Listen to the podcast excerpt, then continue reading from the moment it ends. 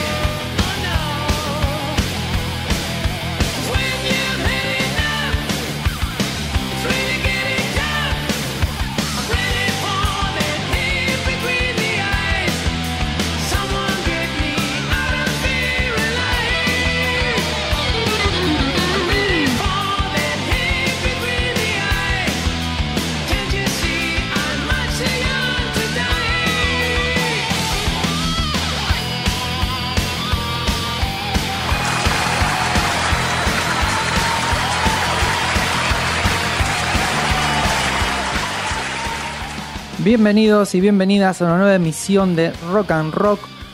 Un nuevo viernes nos acompaña edición número 18. Aquí quien nos saluda, Brian Oz. Del otro lado del vidrio, nuestro querido amigo copiloto y que hoy subió un montón de gente arriba del tren. Querido Manu Ceronero, ¿cómo estás? ¿Cómo le va? Uy, ¿cómo está esa voz?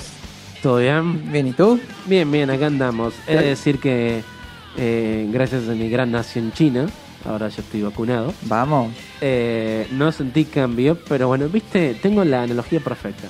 Cuando uno es adolescente, ¿qué hace? La boludez de mezclar distintas bebidas etílicas y alcohólicas y termina hecho percho.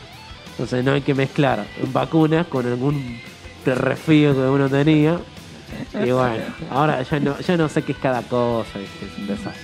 No importa, Pero los bueno. chinos te van a acompañar, no te van a soltar la mano, esperemos. Ponele. Ponele. Si tengo ganas de comer perro, te digo. ¿eh? Uy, Dios, por favor, que no te escuchen la, la Sociedad Protectora de Animales, que te vayan a buscar. No, ¿no? el, Eh, Inadi ya me quiere contar. Empecemos con un peluche, por lo menos. Claro, ya tienen una, una hoja, viste, preparada para mí. Eh, si me escuchan raro porque estoy con mucha mierda y con un barbijo encima y con protección, nada. Vamos a evitar Ah, causar males a la gente. A cuidarse y a recuperarse, Manu, querido Manu. Bueno, como vi, estás escuchando, escuché más que ver, eh, cada vez metiste un montón de magia al comienzo en la apertura, me encantó. Sí, sí, sí, sí, sí. Cada vez más personas, viste, tenemos más plata, entonces le vamos pagando. Vamos pagando a Ozzy. Pobre Ozzy, lo volvemos loco, viste. Ozzy viniste una vez, te toma un avión, viene hasta acá, aterriza, dice hola Bordi y se va. Está perfecto. Y, el- al gordito Axel lo enganchamos ahí. Al gordito, no, la- bueno, la vuelta. lo, lo compramos con un, con un buen asado, con un buen plato de ravioli. y Una bueno, buena hamburguesa y vamos, Sí, que va. ¿Viste la publicidad esa de esa hamburguesa? McDonald's, Eh. sí. Puede ser, ¿viste? Vi hace poco una publicidad, eh, ¿viste? En esos que te ponen, que, o tío, en los partidos que te ponen lo- los, banners abajo. Yo siempre digo que ahí se fue un millón y medio de dólares. Siempre. Ah, como, mira, ahí se gastó un millón de dólares. Sí, así. Y vi que hay, hay como una hamburguesa ahora que la bañan toda en cheddar, diciendo, pero Ah, sí, pero es novedad eso. Sí, sí, Pero- sí, sí, sí. muchachos, cuiden, cuiden. La bañan en cheddar y le ponen como si fueran trocitos de, de- como si fuera una especie de salteado de panceta, tipo cubitos. Un Eh, cubito tipo sutil. Claro, tipo como si fueran, no sé, cereales, bueno, pongo ese unas- tamaño, bueno, panceta. ¿Cuántas calorías quieren más? ¿Mil? ¿Dos mil? Le ponemos un par de cuadraditos más. Sí, bueno. Ojo que se puede seguir roqueando eso. Lo puedes meter de vuelta a la freidora todo junto y lo puedes sacar. Ese ya es mi límite. ya cuando tenés que aceite sobre aceite, no me va, me parece. Muy bien. es bueno que tengas límites, mano. Es muy bueno que tengas límites. Como te contamos, estamos a dos capítulos, A dos a dos de la veintena. de la veintena. ¿Qué vamos a hacer? Y tenemos que hacer un especial ahí puntual. Tenemos que, podríamos, podríamos consultar a ver qué quieren, qué quieren, cómo quieren que ¿Podríamos hacer festejemos el 20. encuesta? Habría que retomar todas las ideas que notamos durante estos En la episodios libretita. y hacer una especie de encuesta y decir, bueno, ¿qué de estas cosas quieren? Más votado se hace. Me encanta. Damos Vamos. un changüí de 2 o 3 días y lo más votado seas. Lo que sumen, lo que voten, ahí vamos. Me gusta, me gusta. Es Manu. más, mira cómo te mando en cara. A ver. Viernes que viene, al final del programa, Tenemos ya que va a tener- la encuesta. Ok, cerramos, ya decimos Cerramos quién ahí. va a ser. Y ahí ya está. Perfecto, me encantó. Estimado, ¿quiere que empecemos? Arrancamos. Uy, ya la primera banda polémica. Opa. A ver qué es esto. Don't you know I'm loco?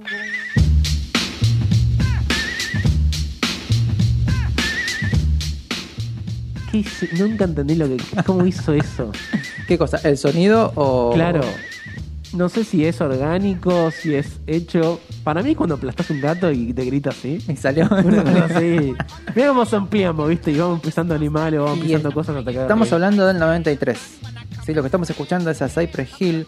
Salía su disco Black Sunday en, un, en el año 1993. Así que hay que sacar cuentas ahí qué tecnología teníamos como para mezclar. Te digo que era bastante análogo todo lo que se hacía en, es- en esa época. ¿Ah, sí? Y sí, estamos hablando de bandas como, a ver, los inicios de Moby, por ejemplo, de, de Fatboy Slim, que iban más por el lado de electrónico, pero que hacían todo, vos veas, ves las fotos y es pared llena de, de, de- de sampler, de sintetizadores y de máquinas y los cables por todos lados. Pasa que esos ruidos los tenés que recrear.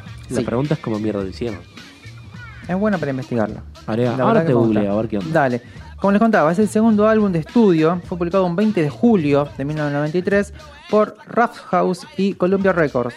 El álbum debutó número uno en Billboard. Eso, mira, datazo. Apareció, dijeron muchachos, estos son. Va por acá el sonido. Pasa que pegó muy fuerte, era muy distinta, ¿no? Era muy distinto y era muy nuevo. A ver, recordemos que en los 90 teníamos todo el rock alternativo y las propuestas nuevas. Se les daba bastante bolilla, se las miraba bastante. Y para que tengan un poquito de idea, números, vendió 260.000 copias la primera semana. Apa. Tranqui. Fíjate vos que sacamos un capítulo y te digan, mira, vendimos dos, un cuarto de millón, vendimos en una semanita.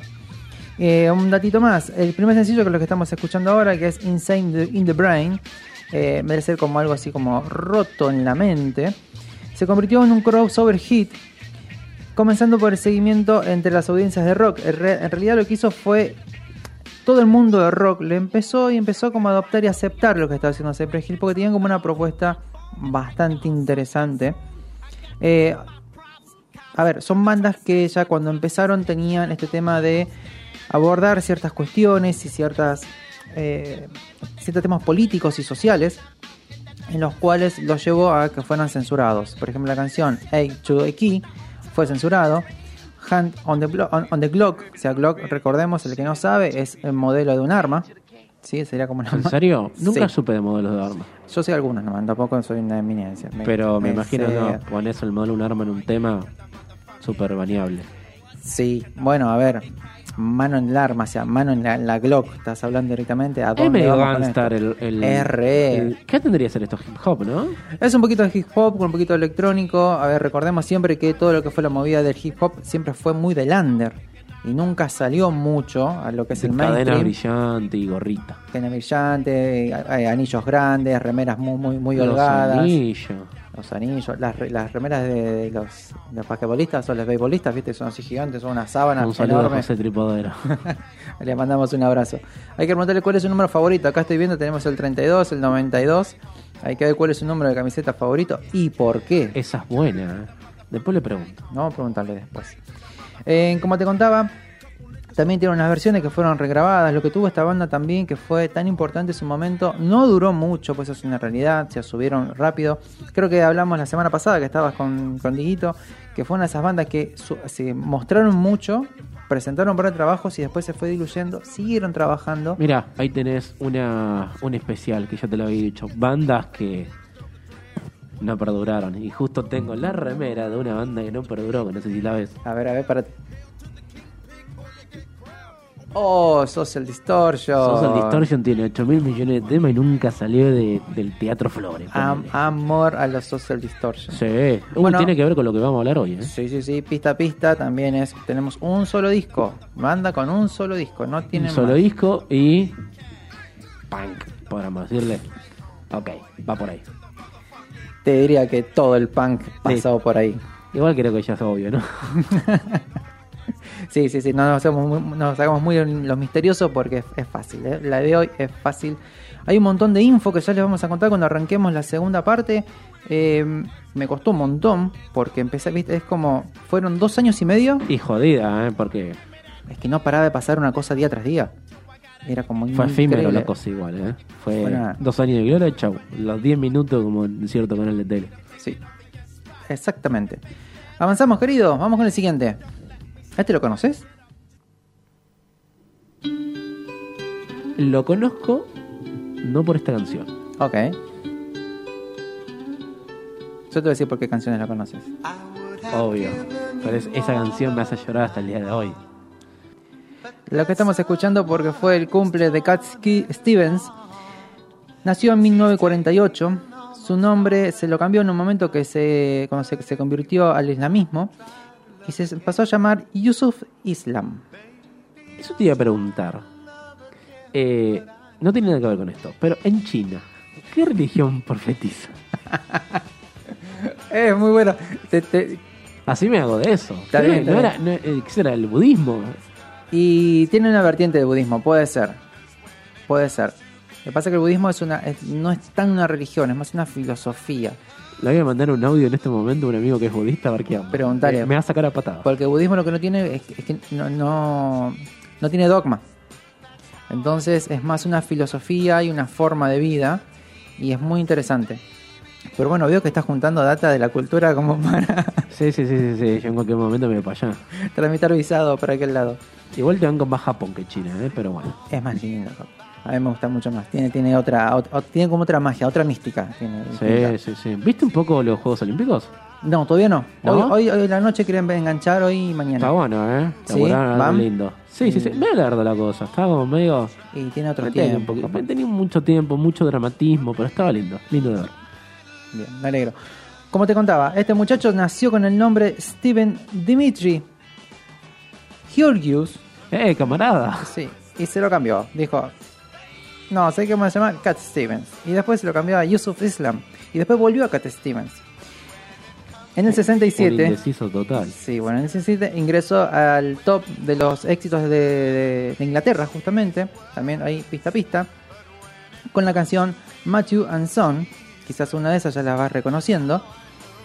Eh, ya entró directamente al puesto número 2 y se quedó ahí bastante tiempo. Tuvo dos álbumes que tuvieron certificado triple platino. O sea, es uno de estos músicos que realmente marcaron y generaron un gran, un gran cambio para. a ver, inspiración para muchos músicos que vinieron después. Pasa que creo que todo el mundo lo conoce por esta canción.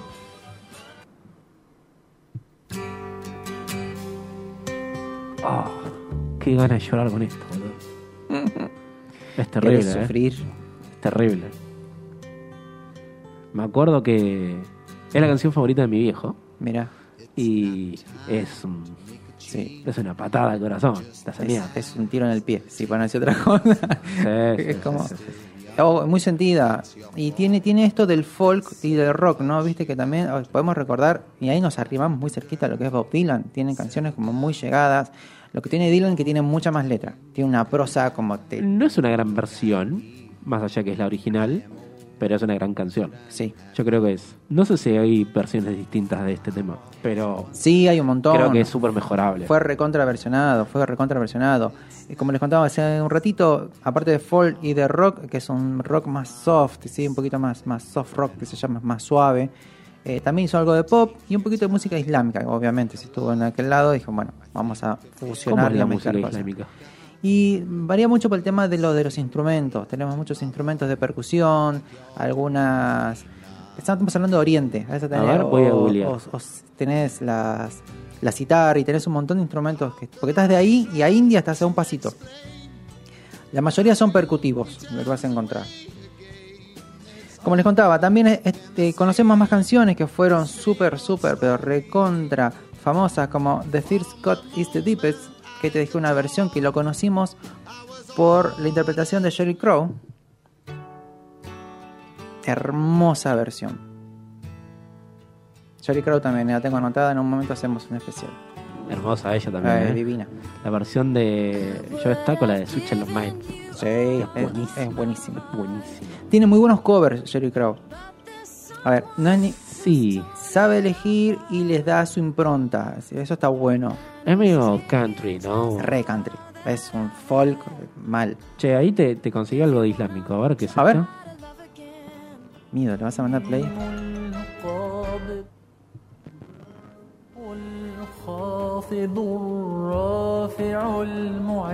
Eh, mucha voz. Es raro esto, ¿no? Es que es mucha voz, mucha voz y percusión, vos fíjate. Volvamos Jerry Crow. Me estaba poniendo nervioso. No lo entiende, me hace mal. No lo entiende, me hace mal. No, no lo entiendo. Otra canción im- importante de Cat Stevens es Father and Son, que escuchamos hace un ratito, que había puesto mano, que se puso, se emocionó hasta las lágrimas casi. Lo, es terrible. Lo rescatamos canción. justito. Para mí, eh, esa canción es malévola. Es como Disney, golpe bajo, ¿viste? Vas a sufrir. Empieza a sonar y Sí. decir, ok, con esta canción vas a sufrir. Sí. Otro tema que también podemos reconocer es Wild World, ¿sí? que se hizo también una versión un poquito más rockera. Es más hipona, si querés. Es más, es más de fogón. No me desagrada igual, ¿eh?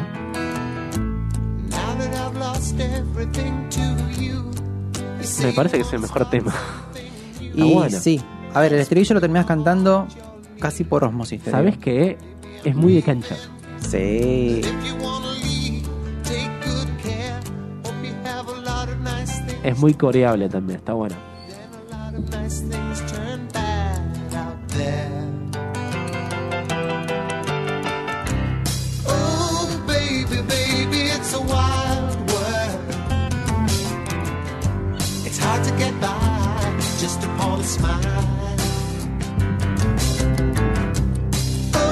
Baby, baby, it's a wild world. Ahí te voy a pasar una bandita para que busques. ¿Tenés ahí a mano? Sí, tengo mano, dime. Pone AMR, Dame un segundo. AMR, espacio, sí, día, sí. B larga. Lo que aparezca. Uy, ¿qué, esto? ¿Qué será esto, boludo? Me lo acaban de compartir, me acaban de pasar. Eh, bueno, yo le doy el primero, ¿eh? y dale, a al, que más conocido. Pa, ¿qué dicen? A ver, adelantemos un poquito.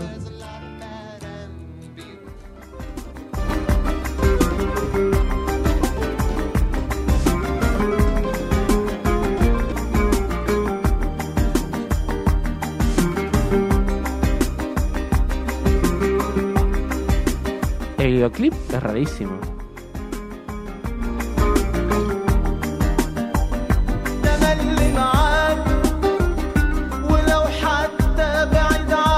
Me siguen pasando datos. Es un pop árabe esto.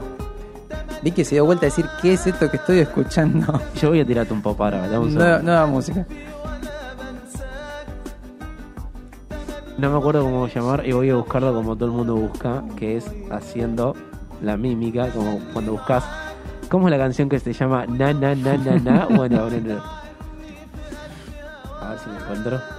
Bueno, seguí con el programa. Avanzamos. Veo, me meto ahí, me sopetón. Listo. ¿Avanzamos? ¿Querés al siguiente, a la siguiente banda? Ahí va, qué lindo sonido. La primera vez que escuché este tema.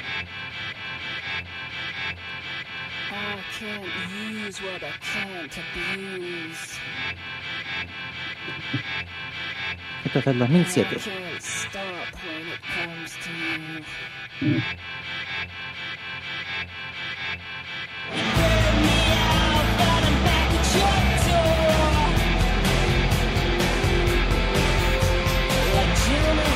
Muy 2000, ¿no? 2007, sí señor. Salía el disco eh, Absolute Garbage, ¿sí? de la banda justamente Garbage, con la grandiosa Shirley Manson. Y acá ¿Nombre tenemos artístico? un amigo, Shirley Manson, sí, tenemos acá un amigo, escocesa.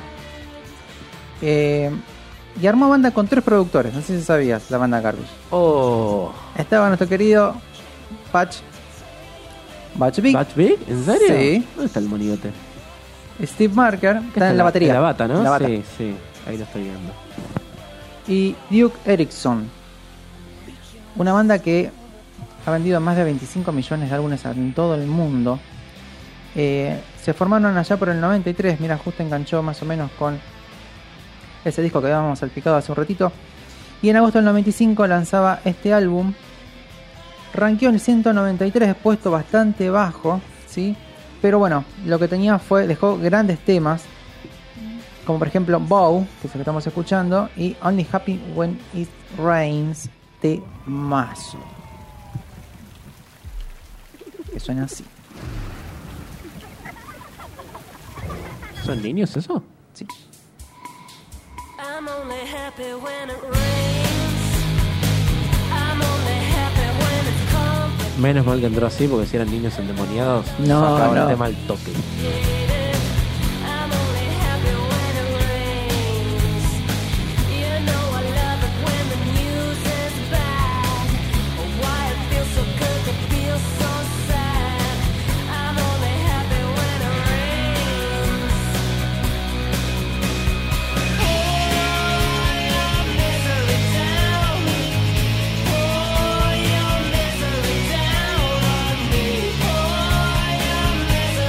Yo no quiero cagarte el programa, pero acabo de encontrar lo que, lo que buscaba.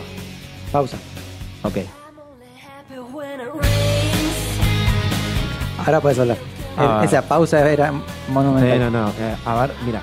Yo solamente quiero que escuches esto. ¿eh? A ver, ¿qué pusiste?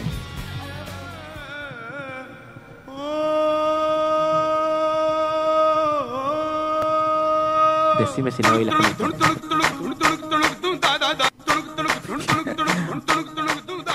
Es Homero? No, no, no, no, no, no. Es un tipo. Se llama. Mira, yo te digo. Daler Mendy se llama Tunak Tunak Tun. Tunak Tunak Tun. Pero tiene una onda también me- me- medio cuartetoso, te digo. No sé, pero es hermoso. ¿Por qué estamos escuchando esto? Me preguntan por acá. Porque sí. La música es así, uno va uniendo y termina en lugares que a veces no desea. Pero volvemos a Pero ver. llega. Volvamos. Como te contaba, este disco Absolute Garbage es como si hubiéramos cambiado de, de- de dial y volvemos. Eh, No, no pasó nada, seguimos como si nada. No, no. Bueno, pero te quería mostrar este, este fantástico ser que una vez en mi casa con un coromba traté de imitar el video. Después te lo mando. Oh, Dios mío, quiero ver eso. Como te contaba, este disco es el primer grandes éxitos de la banda. Entre ellos encontramos temas como Bow, Queer, Only Happy When It Rains, que estamos escuchando ahora, Stupid Girl, Temazo, que es un tema que grabó con Joe Strummer y Mick Jones. Mira, datito ahí. Milk, Number One Crash, Push It, I Think I'm Paranoid, Temazo, Special y When I Grow Up. Todos, todos hitazos. Todos hitazos, ¿no? Sí. Medio eh, así rock hitero también, ¿no? Sí, a ver, Como es súper efectivo. La palabra comercial nunca me gustó, pero está pensada para eso. Está Batch en el fondo. Tenés una chica que se, que se come el escenario, eh, no solo en la parte estética, sino como canta. Shirley Manson canta una barbaridad y tiene una impronta muy rocker. Y Claro. después el resto le pones uno o dos músicos más que acompañen. Y aparte, colorada, todo, todo esto, eh, todos de oscuro y ella colorada encima de tez blanca. Se destacaba, se destacó siempre. Sumado a la buena música. A mí me pareció Big un poco más Batch Big el que yo conozco, con el bigotito y Con el el pelo bigotito. medio corte carré. Con, con cara de, de- de intelectual y que sé Con mucho. cara de intelectual, sí, sí, sí. se sé mucho de música y lo puede hacer vender millones, te dice. Es un tipo que te debe hablar de música hasta cuando está cocinando, ¿viste? Sí, debe ser intenso, tiene pinta como Tiene pinta de, de, solemne. tiene pinta de romper pelotas. sí.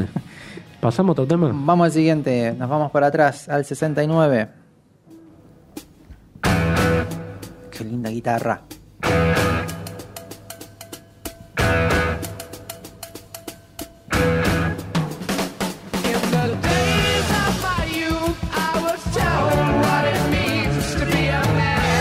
Escucha, escucha.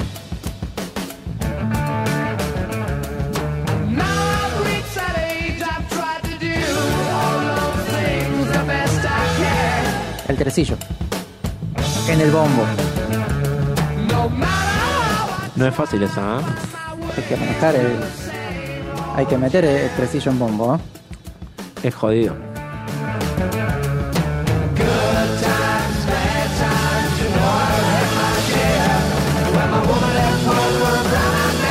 ¿Hace falta que digamos lo que estamos escuchando? No, por favor. Lo que sí voy a decir algo que te va a indignar nuevamente cada vez que te lo cuento. Esto- Otra. oh, sí. Decime que. No. Sí.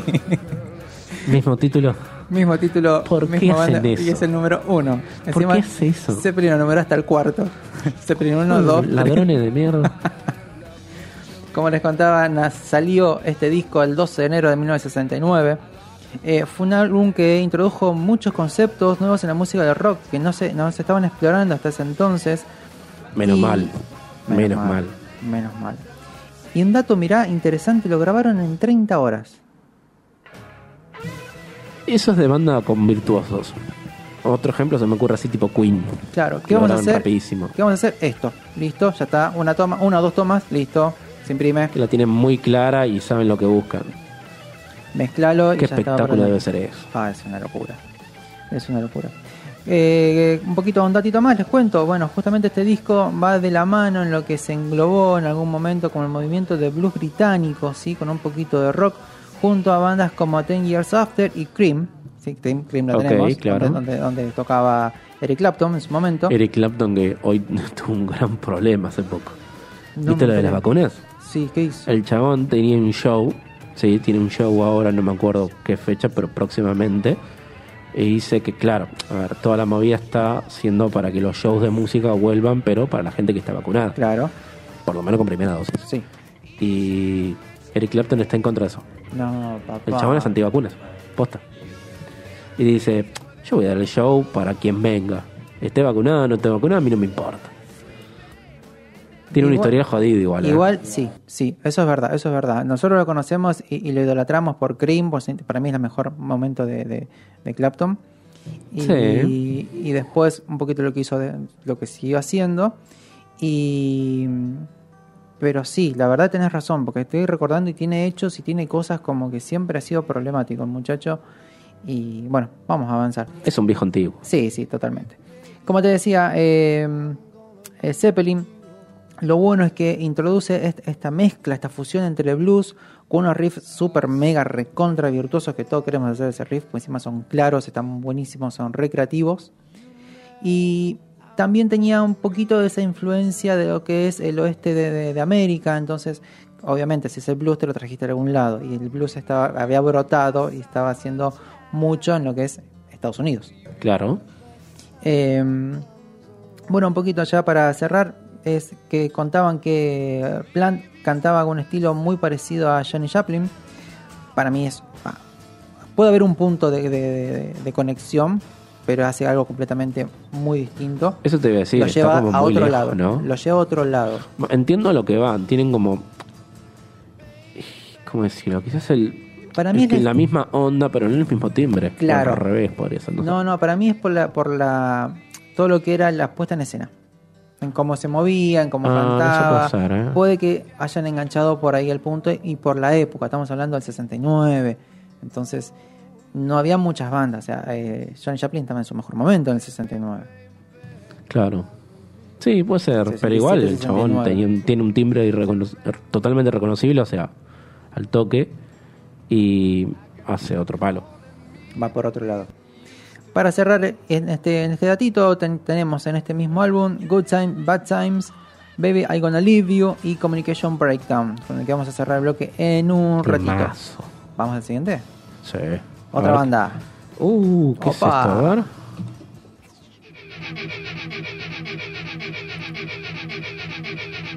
Como nos gusta decir, esto patea. Atenti que esto sacude. Un, dos, tres, va.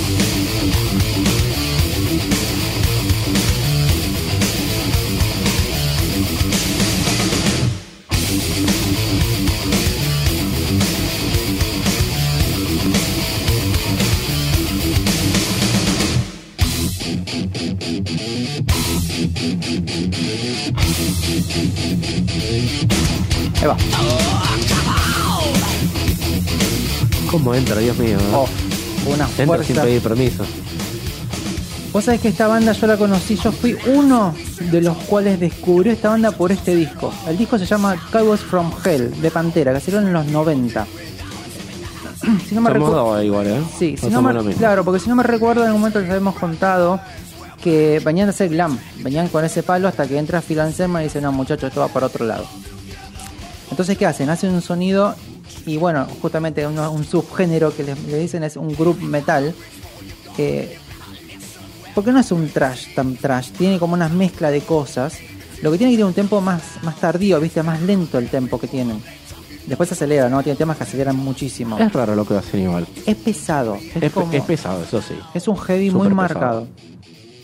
Eh, como te contaba, bueno, muchos conocimos a esta banda y se la considera que este fue el álbum debut en el mainstream, por así decirlo. Es el quinto álbum de la banda. Quinto álbum. Es el quinto. Medio tardío, ¿no? Y nosotros lo reconocemos. Capaz es que fue el cambio de género. Pasaron a Claro. hacer y se quedaron acá. Bueno, lo mismo le pasó a Maiden. Maiden creo que fue el tercero que ya habían cambiado, ¿no? Sí, más o menos. Sí, el tercero, creo que estuvo dos solamente, eh, Place Bailey. Sí, y te digo, ha pasado con muchas bandas también. Eh, a esta banda Aerosmith también. Los, los- Sí. Creo que los dos, tres primeros discos son mucho más rockeros y después se hace más empalagoso, más, más, más melódico, Sí, un poquito más vendedor. Pero los tres primeros son, son como más duros. Igual hay muchos videos en Instagram y ejemplos en donde bandas que cambiaron el estilo y garparon full. Sí. Hay, hay ejemplos muy contemporáneos también. No se me ocurre ninguno ahora, creo. Creo que One Pilots había también cambiado. Pero es re común y le suele ir muy bien. Y a los que no nos suelen ir muy bien no los conocemos, así que está todo bien. y obvio, quedaron ahí en el olvido. Como les contaba, este disco salió eh, ya por los 90 con la, con el- la introducción de Phil Anselmo. Eh, fue tal, tal la repercusión que tuvo este disco que se hizo un logo, sí, se rehizo un logo con las siglas CFH, o sea, Cowboys from Hell. Y el limón Casi, de Phil Anselmo casi, ¿eh? se lo tatuó en la cabeza. ¿En serio? Sí, Voy a buscar fotos de eso. ¿eh? busca, busca, lo tiene en un lateral de su cabeza. Bueno, la verdad que es súper recomendable este disco. Eh, está buenísimo, entero, entero. Es no para, no para. Empieza desde el primer tema y baja hacia- casi hasta el final. Tiene temas mucho más cerrados, mucho más pesados, mucho más densos. Después tienen unas baladitas un poco más abiertas. Y la verdad que es una pasada y la van a disfrutar mucho si les gusta un poquito el heavy. ¿Estamos para la última? Estaba buscando la foto del tatuaje, pero cierta marca con la letra P no me deja verlo. Pero a ver si te lo pongo rápido. Y- Bueno, ahí más o menos se ve. Tiene. Es como un escudo de, de un club, me parece. Sí. Pobre muchacho. Mamita. Bueno, Eh, Él lo eligió. ¿Qué le hace? ¿qué pasa? Justo, mira, terminó el tema.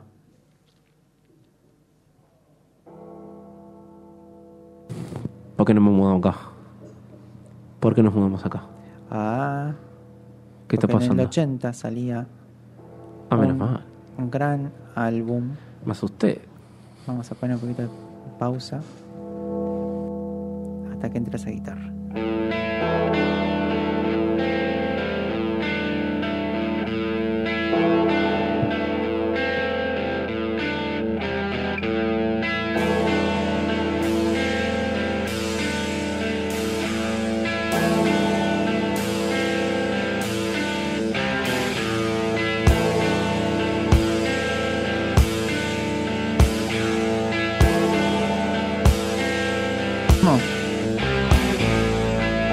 Yo tengo una gran pregunta. a ver.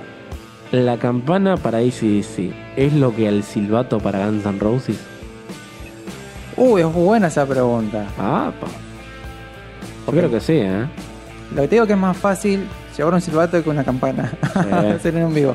Porque está grabado justamente con una campana de un campanario. Eh, los sonidos son, son registrados de esa manera.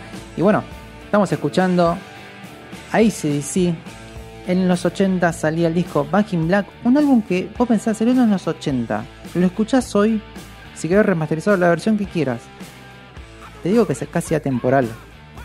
Suena excelente. porque es un rock and roll, un hard rock, pero increíble.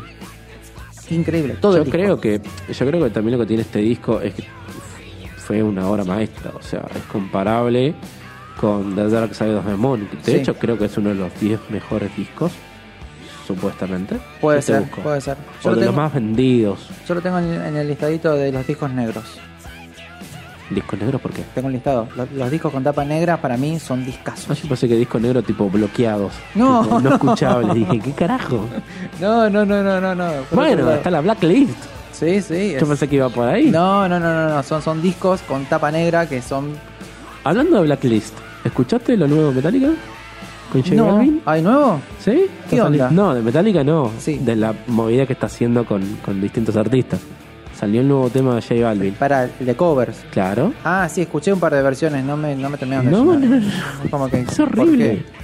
Es horrible. A Creo ver. que garpan nomás. Ya le habían pifiado cuando hicieron el disco ese con Lou Reed que es inescuchable. No sé si lo, Yo lo tengo una pregunta. ¿Habrán decidido ellos? No Para sé mí si no, viene ¿eh? la mano. No, para mí viene la mano de la discográfica. Igual para mí, viste que Lars se suele mandar estas cagadas. Y porque piensa en facturar. Él quiere cheques. Entonces, ahí viene por ahí la mano. Hacen, hacen cualquier Para cosa. mí, en, en este momento Hatfield se debe estar enterando y diciendo la puta madre, ¿en qué carajo me metí? A ver, vamos a darle dimensión. Vos pensás Metallica, ¿sí? ya de por sí, una primera escucha o una compra, una venta de algún disco. A ver, hay, con un poquito que vendas es un montón, facturas un montón. Porque eso es una mega banda. Pero tanto, ¿más necesitas facturar? Con que me entren a mí y me paguen unas vacaciones, la O sea, todo feliz. bien, pero no sé, ¿qué te... Para mí algunos son ludopáticos, ¿viste? Bajo al casino. Eh, puede ser, dice. Para Che, mí es Lars, gasté de más. Sí, muchacho, tengo una deuda con, con la mafia china, por favor. Necesito un, ¿Viste? Y un lo- mes para en vez de Shuriken tienen Sinopharm, van atacándose. Totalmente. Como les contaba un poquito de datos más, en- es la primera vez que graba Brian Johnson, ¿sí? el cantante que la mayoría conocemos, porque justamente había sustituido a Boy Scott, que había fallecido unos años anteriores. Se pegó un palazo. Sí, mal, pobre. Y bueno, este disco, una obra maestra, destronó a Thriller. ¿Destronó Trailer? Sí. Y no, miento, es el segundo más vendido. Viene Thriller y abajo viene Ah, el, de Back Black. ¿Ves que te decía? Me parece que destronó a The Dark Side of the Moon. Sí, O sea, Con- no, The Dark Side of the Moon es posterior, ¿no? de Dark Side of the Moon es. No, anterior. ¿Anterior? Anterior. Bueno, entonces lo destronó. Sí. anterior. Sí, con sí, sí. 50 millones de, de ventas. Tranca, boludo. tranca, tranca, tranca, tranca. Eh, como te contaba, fue producido, acá viene la mano maestra cuando decimos nosotros lo importante que es el productor en muchos casos, por Robert Matt Lange, con quien había trabajado con Def Leppard, con The Cars, con Brian Adams, con Shania Twain en su mejor momento, cuando creo que clavó Shania como dos discos que fueron eh, éxitos, uno tras del otro. The Course, una bandita de también unas chicas que hacían algo, ese era más un folk pop, un poquito más copado. Ok. Nickelback, la banda que los canadienses que nadie quiere, Nadie quiere esa banda. Nadie la quiere. Marron 5 y, y cerrando con el tema, Muse. Ah, mira. Eso es más después. Eso fue más después. Muy bien, caballero. ¿Quiere que cerremos? Nos vamos con la campana que nos avisa que tenemos que cerrar. Vamos a cerrar y vamos a quedarnos ahí en la puerta del lado A y vamos a escuchar para vos Communication Breakdown de Led Zeppelin. Mi tema favorito. ¿eh? Vamos.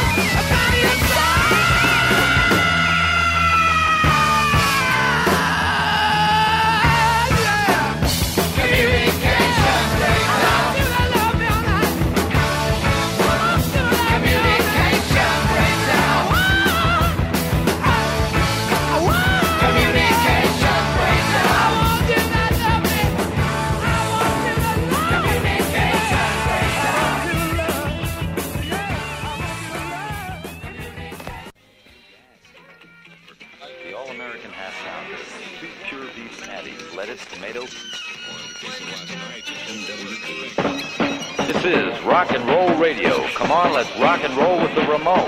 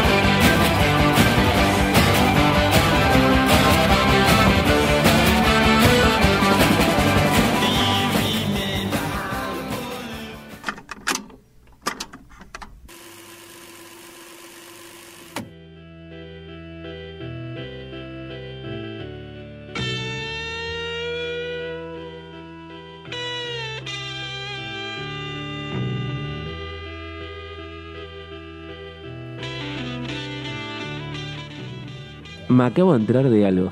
¿Qué pasó? Hoy se cumpleaños mi hermana. No, ¿cómo te enteraste ahora? Me acordé, mi madre me dice, che, saluda a tu hermano, su cumpleaños. Tenés razón. Feliz cumpleaños Rocío, mi hermana. Y bueno, vamos a darle unos aplausitos. Le mandamos, por favor. Saludes, cariño, a tu hermana. Escucha el programa ella, ¿eh? Bien, una Sí, genia, sí, una sí. genia. Y encima, mirá que fe. Bueno, te vas a tener que aportar con un regalo, Me ¿eh? tienen que regalar de algo. Sí, sí, La puta madre, la economía no me paga más. Que después nos cuente tu hermana si cumpliste o no. Si no, Bueno, bueno. listo, ahí estamos. Te vamos a comprometer. ¿Qué onda con lo que vamos a escuchar hoy? Ella. ¿Qué onda? Eh, no, afuera. Ella está, ella está en plan más harina grande y cosas así. Ah, ok, listo, más peque. Bien. Señoras y señores, vamos a escuchar el día de hoy un álbum y contarles un poquito la historia de una de las grandes bandas que tuvieron dos años y medio de existencia nada más. Y en esos dos ¿Qué años y otras bandas medio, tuvieron tampoco? así, que te tan efímero, rápido. tan grande, te diría que ninguna. Creo que fue la única. La única. Bueno, Eh, Súper importante, eh, más allá de que nos guste o no, es muy importante para lo que es la música, para lo que es el rock y para lo que es sobre todo el punk. Estamos hablando de Sex Pistols y vamos a escuchar en un ratito, no ya, Nevermind the Bollocks, Here's the Sex Pistols. Contexto, es lo más importante y por qué sucedieron. Hay muchas lecturas y unas dicen que los Sex Pistols tenían que suceder. Hay otra lectura que dice justamente la gente ¿no? que estaba viviendo esta realidad. Estamos, hay que remontarnos a el Dame historia, dame 75. data, dame claro, ahí vamos, al 75. En el 75 recién asumía Margaret Thatcher. Lo que estaba pasando en Inglaterra venían en una gran depresión, no había trabajo, había, pero llevaba mucho tiempo sin trabajo y estaba siendo impactado el, el rango etario más joven, o sea, la fuerza de trabajo más joven y no había ni siquiera un ápice de lo que sería un futuro con trabajo. No había ni siquiera habían propuestas. Solamente habían promesas por el Partido Laborista, pero no se cumplían, la gente seguía pasando hambre, empezaron a haber huelgas, huelgas hasta en un momento hay un par de imágenes que son muy fuertes que se ven pilas y pilas de basura en los basureros. Eso fue una, una huelga, te diría, casi nacional. Si estamos hablando de Londres. huelga de qué? Porque O por- sea, por- huelga, pero la cantidad de basura por falta de pago, porque hacían eh, huelga por falta de pago, falta de trabajo. Ah, ok, o sea, no juntaban la basura. No, la no, gente. estaba detonado todo el sistema eh, de trabajo de, de Inglaterra, justamente. Ok. Eh, había mucha, empezaron a pasar mucha hambre, que es un tema también no menor. Sí, la gente empezó a pasar hambre. Una cosa es decir, bueno, tengo unos ahorros y veo cómo la piloteo y tenía cero ingreso. Entonces se armó, empezó a armar esta- este caldo de cultivo que en un momento iba a eclosionar y iba a estallar. Como te decía, estaba siendo impactado la, la fuerza de trabajo más joven. Había asumido hace poquito, como te contaba Thatcher, del Partido Conservacionista, del Partido eh, Conservador, No tiene un buen nombre. no. Y algo que decían, por ejemplo, uno, un reportaje, dicen, que me encantó, lo recorté porque está buenísimo, dice, cuando te sientes sin poder, que era justamente la gente se sentía completamente impotente, dice, te agarrás el poder que puedas. Es decir, lo que ves que está sucediendo por ahí, necesitas empatizar y juntarte con esa gente justamente para luchar y para buscar algo que te represente o algo al que te ayude. Básicamente, el, el- el malo por conocido, bueno por conocer, o la frase esa que, digamos, no me convence el que está ahora, me agarro el contrario. Es que lo que estuvo, sí, pero iba más allá, porque esto iba- era transversal, le pasaba a casi todas, lo- los, a toda, toda la sociedad. Claro. Entonces era un problema que iba más allá de que si un político te representara o no. Querían trabajar. Era, bueno, cuando en algún momento veas los Monty Python, van a ver que vas a ver que sacaban planes. Qué ganas de sacarme factura, boludo. Porque tenés que verlo, porque es eh, los Monty Python arrancan en el 76, si no me equivoco, y duran hasta el 79. Ya me estoy poniendo una alarma. Bueno, y cuentan mucho lo que es la idiosincrasia y lo que pasaba. A la gente la querían entretener con televisión, con comedias, con, con, con distraerla de alguna manera, pero la estaban realmente pasando muy mal. Ahí tenemos de fondo que estamos escuchando es No Fun de los Stooges, ¿sí? una banda un poquito bastante anterior a los Pistols. Bueno, como te decía, por esta época estaban, estaban dominando los que la tierra Que espere, que espere la persona que te. Sí, llamando. que no sé por qué no dejé. Yo siempre dejo en silencio. Justo ahora, a uno que no le gusta los. los el pan. Decir en, la- en las empresas de teléfono que dejen de ofrecerte Por, publicidades. por favor, que no le vamos a dar favor, ninguno. basta. Como te contaba, en- era una tierra que estaba dominada por, desde el punto de vista musical, por los hippies, por el rock progresivo y por la psicodelia. Malditos hippies. Malditos hippies. Entonces, en el 75 eh, toma forma ¿sí? la primera banda, lo que vamos a hablar, que estaba formado por Johnny Rotten, ¿sí? Johnny Lydon, Ok.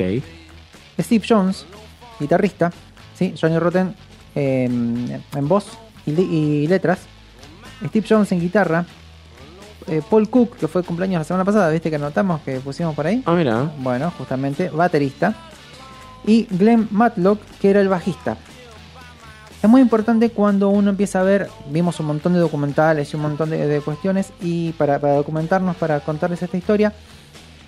Y está muy buena las características que marcaban. Por ejemplo, Johnny Rotten era un desquiciado en el micrófono. Si uno quería buscar cuál, qué era lo que expresaba y qué era lo que quería eh, demostrar el punk, véanlo a Johnny Rotten cantando. ¿sí? Esa, esa mirada perdida de desquiciado, de, de- de loco. Lo teníamos a Steve Jones con unos riffs y, una, y un sonido de guitarra muy agresivo, ¿sí? descargaba muchísimo. En algún momento después les voy a contar, él nunca estudió música. Él copiaba, copiaba y Copia. Es mucho, eh, hay mucho de eso. Eh. Mira que yo conocí a, cierta persona del mundo del rock nacional que se codaba- se codiaba con, con grandes maravillas. Eh, Charlie García, por ejemplo, Papo y otras cosas.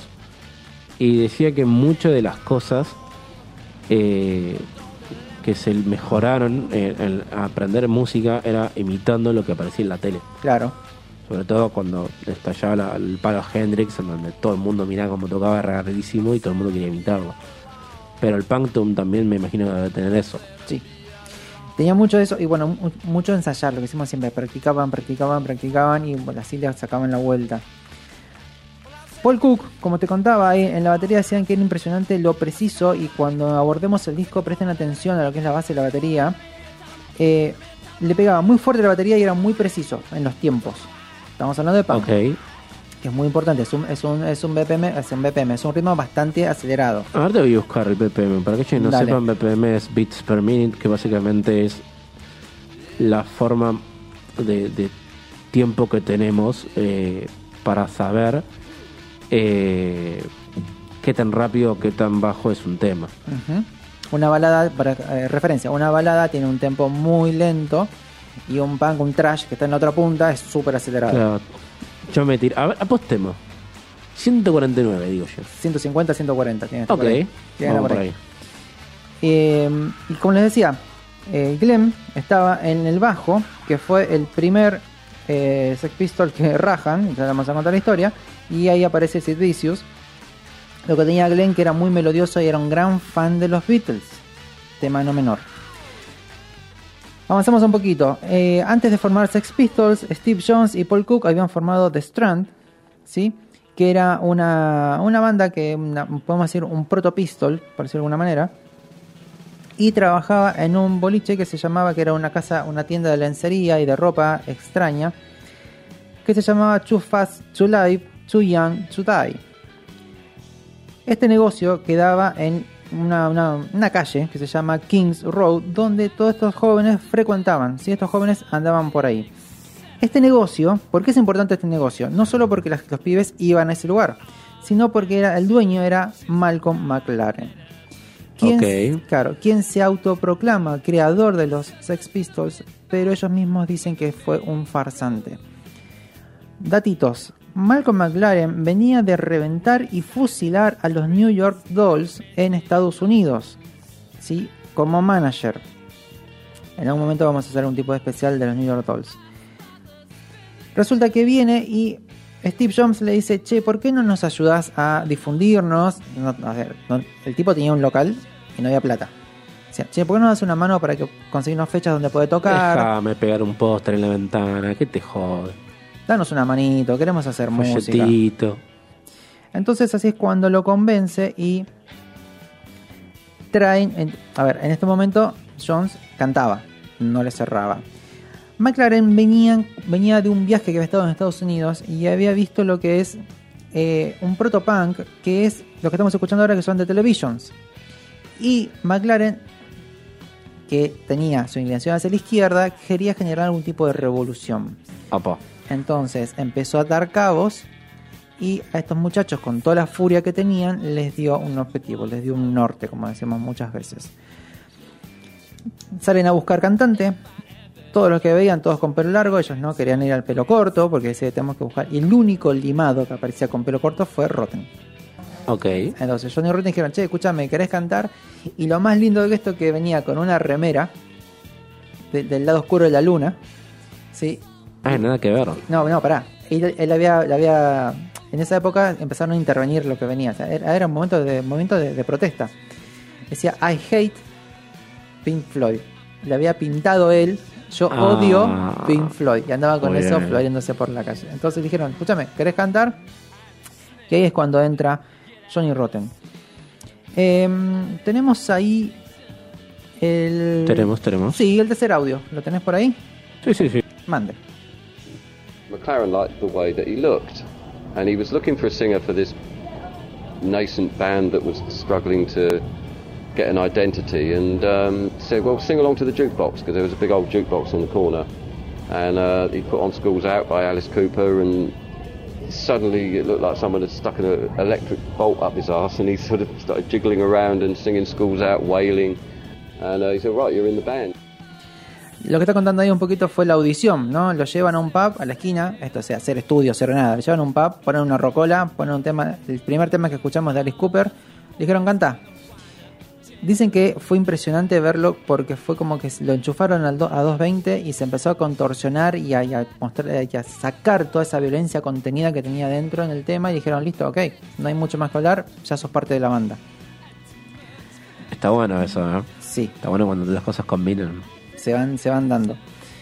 Como les decía, eh, la idea en cierto punto de McLaren era armar una banda combativa. ¿sí? Quería expresar él y decir, bueno, Con los puños llenos de verdad. sí, pero hasta ahí porque poner el siguiente audio, el cuarto, que dice publicidad andante. At first, they were wearing clothes out of Malcolm's shop because they were all very poor and they could get them for nothing. Although he probably charged, took it out of their wages or something. Basically, they were a walking advert for Malcolm's shop. Lo que dice ahí es justamente que, bueno, lo que ayudaba, a ver, no tenían plata para comprar ropa, entonces él les daba ropa. Y la ropa era ropa de cuero, estamos hablando de un sex shop, entonces imagínate el look de los muchachos. Y algo que dicen es que eh, el, el- el músico que, que cuenta esto dice, a ver, en cierto punto, claro, pero en cierto punto eran, estaba haciendo publicidad. Otro testimonio dice que la pilcha que vendían en el, el negocio de McLaren no era para nada económica, no era para nada barata. Y dicho por Rotten decía que era un farsante, que él, todo el tiempo, típico negociante, todo el tiempo estaba profesando lo que no era, pero vendía. Ok. Me encanta tu cara, vas contando odio hacia este Estoy McLaren. buscando- Sí, sí, sí, sí. Ya me cayó mal. Me quiere meter movidas políticas, es como. Sí. Y los Ah. pibes tenían.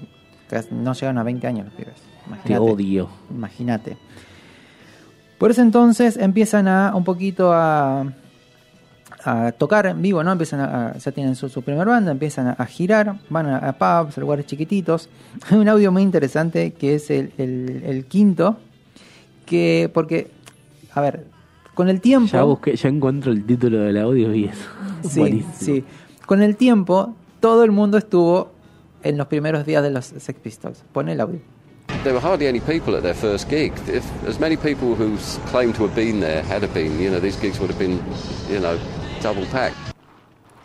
Lo que dice que son lugares muy chiquititos y si todo el mundo que dijo que lo fue a ver estuvo ahí, entonces hubiera, no hubiera entrado esa gente Claro, lugar. bien entrado. y qué careta que eran todo al final, eh. ¿Viste? La verdad que increíble. Y ya, antes de ir ya directamente al disco, un par de datitos más. También estaban girando por ahí Susie Sioux. ¿Viste cuando hablamos de Susie and the Banshees? Muy, muy, muy chiquita, o sea, muy, muy joven. Y Billy Idol, ¿podés creer? Billy Idol, Hay ¿en serio? fotos y decís, sí, pero con 18 años. Ok. Sí, le ves Qué la cara y decís, eso. sos Billy Idol, sí, a full. Otra cosa que contaban es que eh, Steve Jobs robaba los equipos. ¿En serio? Sí, robaban los equipos y para tocar, le robaron muchos equipos a Bowie. Bowie andaba por ahí, estaba ¿no? cer- claro, estaba- Bowie estaba cerrando el disco, la, la época de, de Ziggy Stardust. Me tenés que hacer un masterclass de todas las personalidades de Bowie. Dale. Bueno, ahí tenés otra. Mira, Lo tengo notado ese. opción número uno. El disco lo tengo. Opción número uno. Masterclass de las personalidades de Bowie. Bien. Opción número dos. Banda que fracasaron. Hacemos un compilado de bandas que fracasaron. Dale. Ahí tenés dos para la Me encuesta. gusta. Como te contaba, le robaban equipos, ¿sí? Y lo gracioso es que ellos decían, robamos equipos, no sabemos usarlos. eran, eran tan buenos que no sabíamos qué hacer con esto. Era Chu- mejor el chorro que música final. Pues Lo que pasa es que atacaban los, los camiones, ¿viste? Los, los containers, la- el, el plomo, los Yo plomos no, dormían creer, yo no puedo creer esto. y los tipos se mandaban y hay, hay fotos. Hay fotos de Steve Jobs abriendo un. A ver, un para te, te tráiler. puedo buscar algo. Busca, busca. Y ya en- poniendo un, pie antes de poner el play al disco y cómo arranca, cada vez lo fue escuchando más gente, cada vez, eso sí, fueron siendo más reconocidos por su propuesta, súper enérgicos, eh, completamente anti todo en vivo en un escenario. Y de ahí sale la, una banda, que es otra banda de punk de, también de la época casi contemporánea, que se llama The Buzzcocks, muy buena banda. También estuvo por ahí Joe Strummer antes de formar The Clash. Fíjate lo importante que son los Pistols. Y bueno, después más adelante, como les contamos, Susie Sioux hizo su carrera y Bill Idol también. Otra de las categorías, otra de las frasecitas lindas que le decían es que estos muchachos nacieron para ofender. ¿A quién? A todos. A todos. Fue una gran inspiración de lo que fue el punk. Algo también muy interesante es que experimentaban mucho con los equipos, o sea, dentro de lo poco que tenían, lo poco que manejaban, no sabían, recordemos que no eran músicos increíbles, es que experimentaban con lo que era sobrecargar los equipos, el feedback, que es cuando toma el micrófono el sonido del instrumento, y la distorsión. Dicen que llevaban todos los equipos al tope y que sonaban realmente muy, muy, muy fuertes, sea, mucha rabia contenida que se expresaba en los escenarios. No encontré foto, pero lo que encontré es un viejo Fender, que mira, ahora te lo voy a poner. Es un viejo Fender y dice Sex Pistols eh, y dice Guitar Hero abajo. No sé qué onda. Ah, ahora te cuento, eso viene más adelante. Ahora ok, ok, ok, ok, ok. Bien, entonces, bueno, toda esta información, como les venía contando, vamos a darle play al primer tema. Oh, la play que ya estuvo sonando un poquito, pero vamos Sí. a escucharlo bien fuerte. Vamos a escuchar Holiday in the Sun.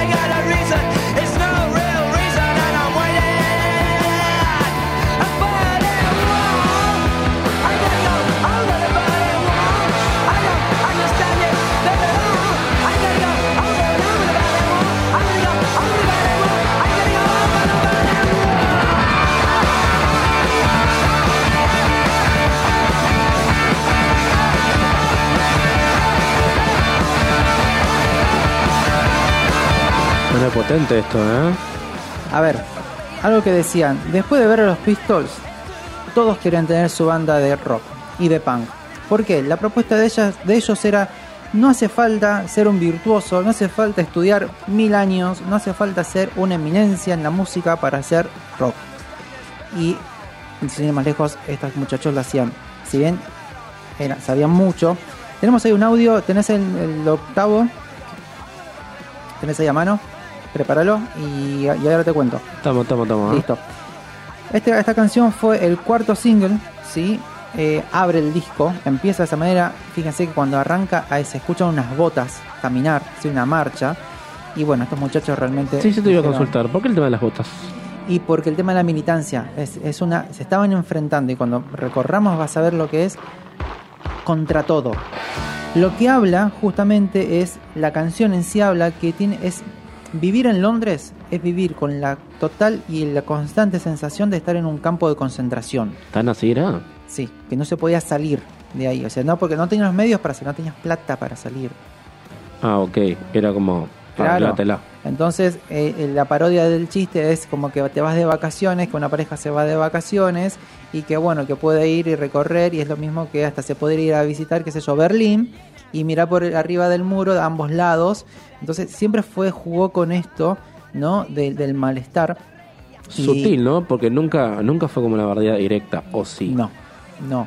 Porque no podía. Cuando, llegue- cuando lleguemos a Ghost of the Queen vas a decir, qué obra maestra, qué bien que lo hicieron estos muchachos. Porque tengo entendido que Margaret Thatcher era de gatillo fácil, me parece, ¿no? Sí, era, brava, era jodida. Eh, bueno, antes del siguiente tema, escuchemos el, el audio, ¿sí? The intro goes like this.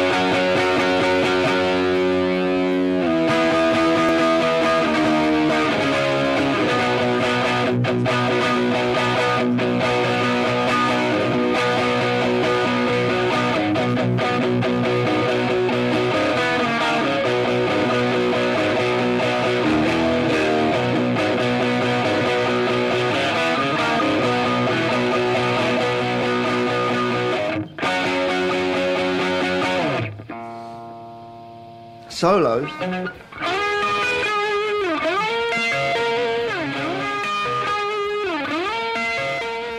Lo que estamos escuchando ahí es eh, que lo traje porque me pareció genial el sonido de la guitarra. Lo que estamos escuchando es la guitarra de Steve Jones y el espíritu de lo que era el tema, esa furia en las cuerdas, ¿no? Cuerdas, guitarra pelada, ¿no? Sin distorsión, sin nada. Ahora vamos a seguir con el siguiente tema que se llama Bodies, que es una canción que vamos a escucharla, después te cuento un poquito la historia.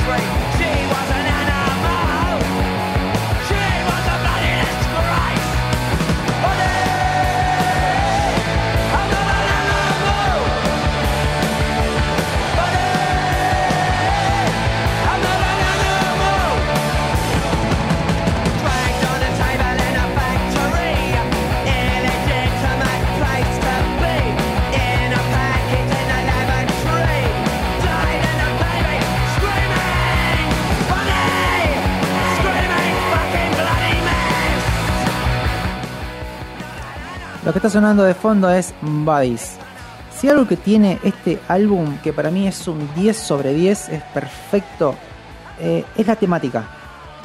Es como tener una bolsa de piedras y apuntarle y poner el nombre a cada una para dónde va. Este fue uno de los temas más controversiales de ellos porque fue una experiencia que tuvo eh, Johnny Rotten, ¿sí? Johnny Lydon, con una chica que eh, había hecho varios abortos. ¿Sí? Estamos hablando de Apa, Sí. complicado. Sí, estamos hablando, a ver, para que tengamos un poquito de contexto. Estaba todo mal en Inglaterra. O sea, drogas, violencia, eh, odio, había mucho odio contenido en la sociedad. Eh, todo era, a ver, un término que no sé si se usa ahora, pero todo era, todo, todo era fisura, era todo roto, todo era todo un desastre. Una mierda. La no había, salud, no había prosperidad para nada. o Nada, sea, nada, no todo oscuro. Mugre por todos lados, mucho hambre. Era, fue un momento muy, muy complicado. Eh, y bueno, de ahí que cada uno de estos temas impactaban mucho en lo que estaba sucediendo. Jodido gobernar así igual, eh, también. ¿Cómo? Jodido gobernar así, digo. Ahora te voy a O sea, más, a- más allá de lo que hagas en tu gobierno, te mereces el odio de todo el mundo. O sea, Muy difícil, la verdad que sí. Para que te des una idea, le- lo fuerte que fue los Pistols, pasaron por cuatro discográficas. Cuatro discográficas. Empezaron con Emi. Emi se armó tole tole una vez porque fueron eh, cuando presentaron, sacaron, sacaron el, el primer corte, que ya lo vamos a escuchar en el lado B. eh, los hicieron hacer una entrevista porque Queen había cancelado, ¿sí? Fueron contemporáneos de Queen en un momento. ¿En serio? Sí. Y puedes poner el siguiente, Manu. No feelings. Y como te venía contando, eh, tuvieron eh, la entrevista, se hizo, se hizo el canchero, el entrevistado, ¿no? Y Rotten al aire termina diciendo, ah, sos un completo imbécil, porque le tira onda a Siuxi. Siuxi estaba atrás con ellos. Entonces le tira y dice, Ah, ah, ah, no. dice, ah, ah, sos un viejo verde, le dice. ¿Hay, ¿Hay video de eso? Sí, hay un video. Uy, voy a buscar. Búscalo, búscalo porque está. Y entonces se quiere hacer el canchero, el, el ent- el entrevistador. Y termina la frase diciéndole, ah, o sea, sos, sos un viejo verde. Dice, ah, mirá, mirá vos que sos, sos- ¿cómo fue el último término? Como si fuera, no te voy a decir un bandido. Pero eso es un tipo súper despreciable, fue lo que terminó diciéndole en, la entrevista. Bueno, ahí cortaron. En un momento, para que te des una idea, Manu le dice, bueno, tenés cinco minutos para decir lo que quieras. Y los tipos entendían lo que estaba pasando y no querían ser expuestos, no querían ser parte de, la maquinaria de vender. A partir de ahí, Emi se baja. Empieza a haber mucha tensión política para que esta banda no, eh, no se los conozca, no tengan difusión. Después de esa entrevista, les cancelan una gira que tenían como 20 lugares para tocar. Empiezan a cancelarles todo. ¿Qué pasa? El daño ya estaba hecho. La gente ya empezó a conocer masivamente a los Sex Pistols. Y los Sex Pistols cada vez eran más atractivos. Cada vez vendían más. Cada mes eran más buscados. Después de ahí fueron a parar a AM, ¿sí? otra discográfica. También los contrataron, pagaron cheque, un tiempito, listo, chao, hasta acá llegaron. Y finalmente con Virgin logran editar el disco. Pasaron por todo. Pasaron por todo. Es que nadie- a ver, era una papa caliente. Donde iban estos muchachos habían problemas. Sí, eran realmente, eran realmente muy, no te voy a decir radicales, pero eran muy, muy, muy punk. Aparte, también cuentan entre ellos, se llevaban mal entre ellos también. No es que iban como el grupito, porque de a poco, y ya nos vamos a meter en el lado B, los voy a contar un poquito, fue una banda que empezó a eclosionar desde adentro, implosionó. ¿sí? Fue una banda que no pudo sostener tanta energía y tanto peso y tanta... A ver, tantos puntos de vista completamente diferentes. Acá tengo un fragmento de la entrevista que hicieron con Bill Grody. Y picante el muchacho, ¿eh? ¿Viste? No, no, es tremendo, es tremendo. Eh, como les contaba, Bodies es la única canción eh, que está grabada por Sid Vicious. El gran problema de Sid Vicious es que era malo. No sabía tocar el bajo. Allá de todas me dicen sí.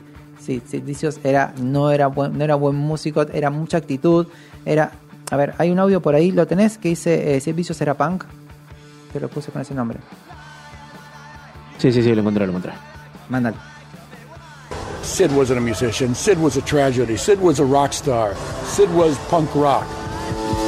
Sí, bueno, lo que tuvo Servicios fue que condensó todo eso, ¿sí?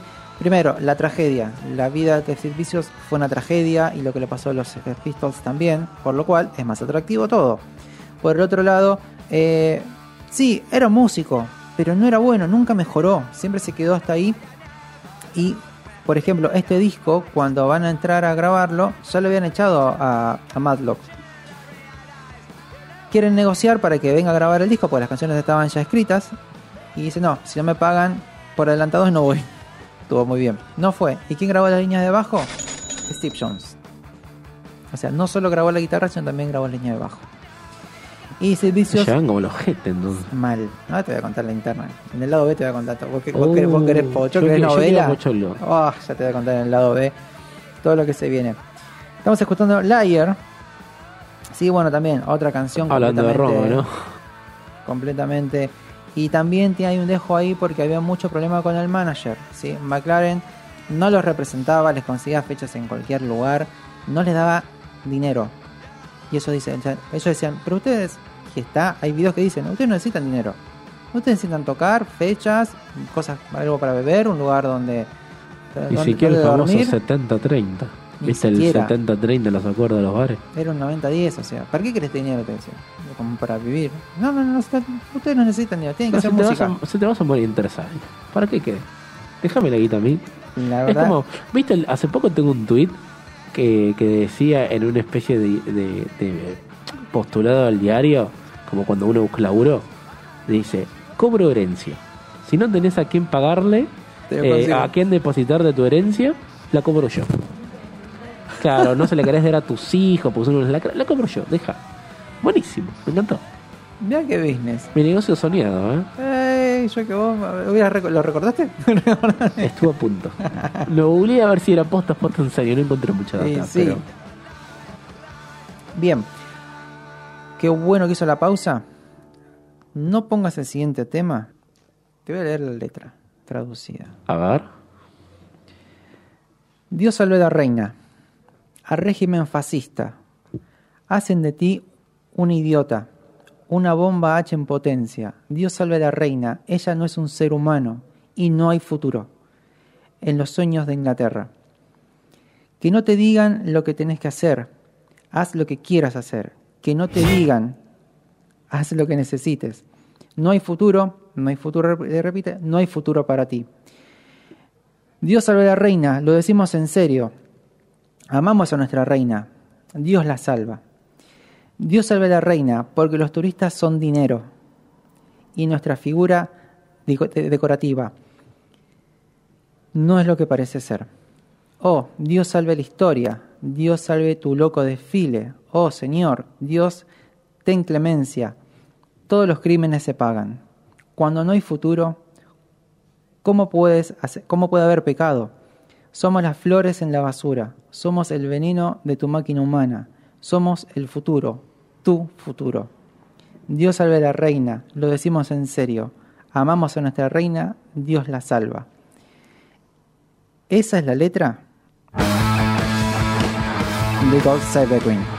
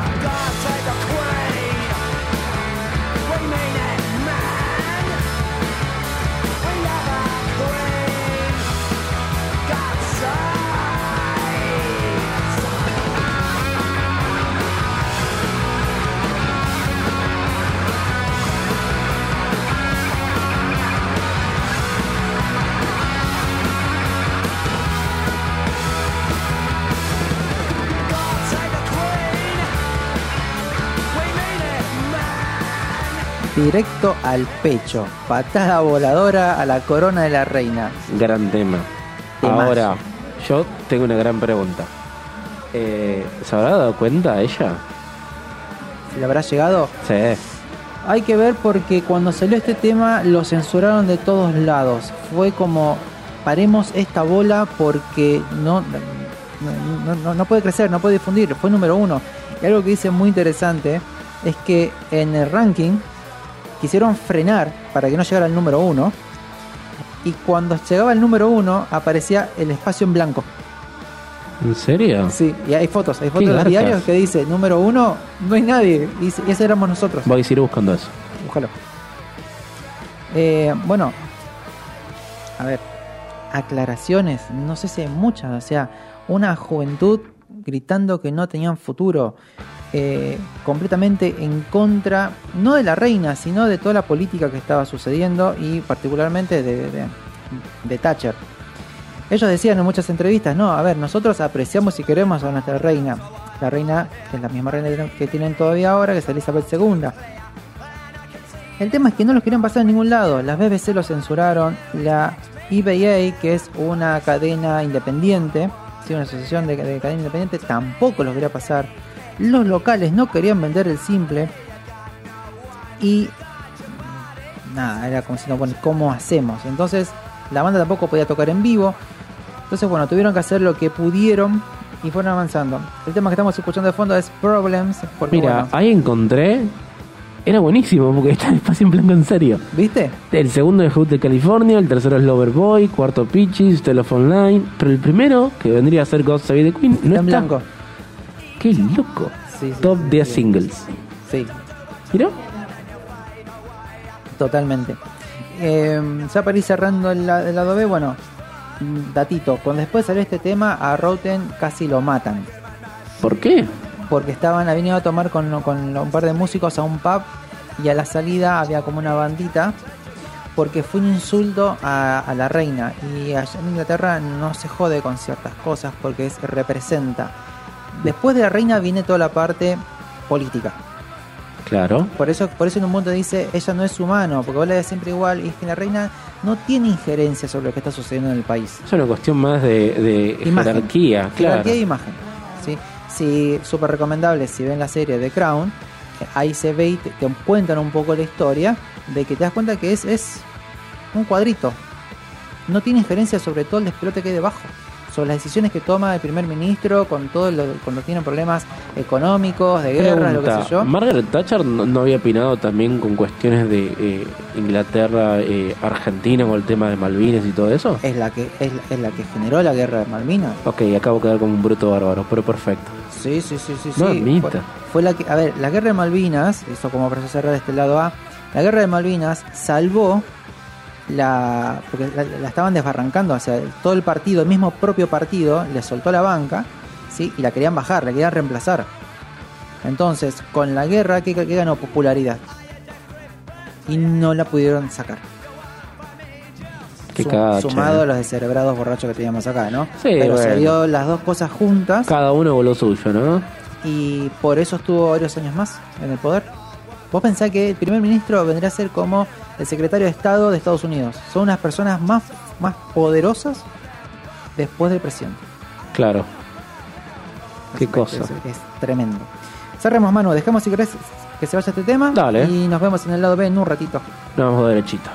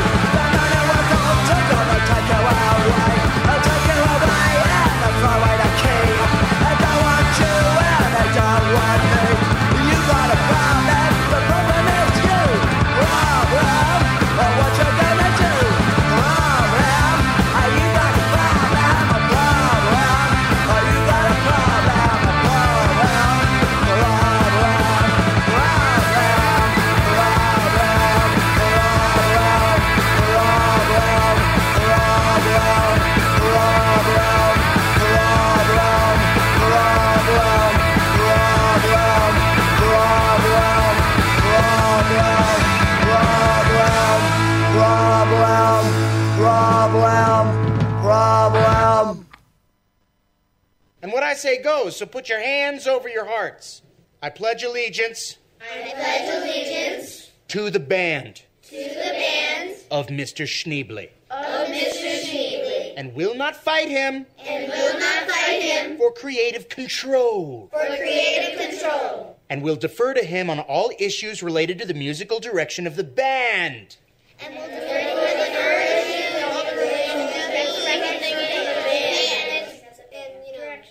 Let's get rockin'! This is Rock and Roll Radio. Stay tuned for more rock and roll.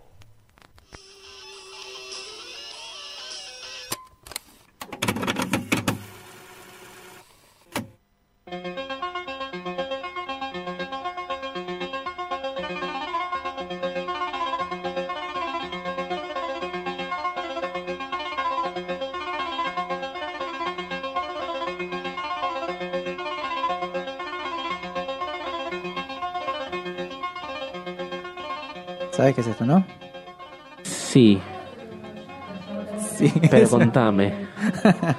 Estamos escuchando Estoy mintiendo. Bob O'Reilly de The Who, que en su estribillo dice Teenage Wasteland, ¿sí? que hace como un baldío de adolescentes. Entonces, por eso justamente traje este tema para que quede de cortina de fondo. Ok. Un gran tema de The Who. Eh, pero bueno, lo que pasa es que este tema entra, como es todo lo que hace Peter Townsend, dentro de una obra mucho más grande y bueno, ese flash que hace Townsend que Otro día, en algún otro momento, momento. es otro viaje por ese Más lado. acciones que estamos abriendo y nunca nos acordaremos. Nunca nos acordaremos. No importa. sí, Somos, somos, somos, somos adolescentes todavía. Es así. Claro, somos adolescentes. Charlando de adolescentes, ¿me puedes dar el remedio del dolor de espalda en un montón más? Gracias. Como te decía, eh, a partir de ahora tenemos el lado B. Y en el lado B vamos a contarles un poquito la historia de Sid Vicious. Sid Vicious entra. Yo hace un ratito les había comentado que la banda se estaba fraccionando internamente. Teníamos por un lado. Habían a- problemas. Claro, teníamos a Roten, que necesitaba un aliado, porque sentía que Paul y Cook, o sea, que el, el- el- el baterista y el guitarrista eran muy amigos y él le faltaba su parte. Sentía que estaba perdiendo fuerza como ¿Oh, la sí? competencia interna, sí. Entonces, ¿qué hace? Hacen toda una maniobra para rajarlo a Matlock, que era el bajista, que es justamente el que armó todas las melodías de las canciones. Ok. ¿Pero por qué? Porque la excusa fue, encima lo, lo dio en un comunicado, lo da eh, McLaurin, dice, no, no, lo echamos porque hablaba mucho y le gustaba mucho los Beatles. Estamos cansados y anti-hippies. No, no, estamos cansados de eso. Inchequeable. No, no, dicho por ellos. ¿Chequeable? Dicho por ellos. Entonces, lo rajan a Matlock. No solo lo rajan, sino que Roten lo trae a su amigo Vicious. ¿Quién era Sid Vicious? Era un No espectador. era músico para hacer. No, no era músico. Había, a ver, hab- había tocado con Siouxsie en su momento. O sea, tenía una idea. Pero el tema es que no progresaba, no avanzaba, es siempre lo mismo. Bueno, para agarrar un bajo y, y pegarle con los pulgares a la cuerda no es tocar, muchachos. Entonces, lo que sucedió fue que ahí trajo Roten a su amigo y a partir de ahí tenía a. Era que si querés, la fuerza de, de- de combate era 50-50 dentro de la banda. Esto estaba sucediendo adentro de la banda. Entonces, eh, entra Sid Vicious y por ese entonces empieza a competir con Roten por la presencia. A Sid Vicious se le, se le atribuye el ser el creador del Pogo. ¿Eh? Sí. Yo cuando dije, ¿en serio? A ver. Y cuando cuentan, hay un reportaje que le, que le preguntan.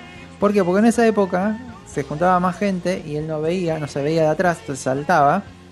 Y como estaba muy apretado, necesitaba, necesitaba espacio. Entonces, ¿qué hacía? Como era un demente, un sacado, pisos, se empujaba a la gente, se tiraba contra la gente.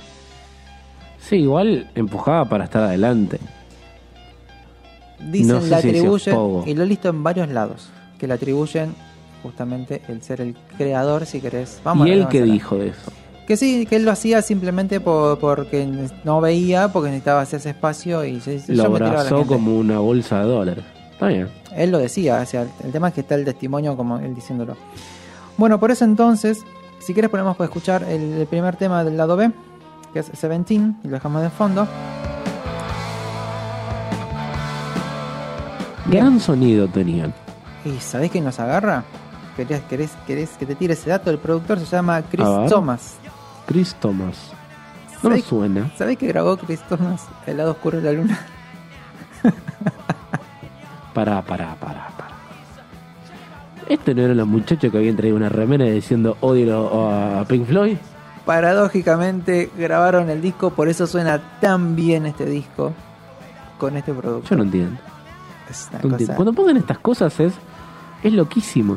es una cosa, es una- una cosa muy, muy, muy loca. Decime, decime que tenés el testimonio del productor a ver qué dijo. No, el del productor está cuando. de la banda? Lo tengo ahí, si querés buscarlo, es el que cuando. Hay, una que se llama Anécdota.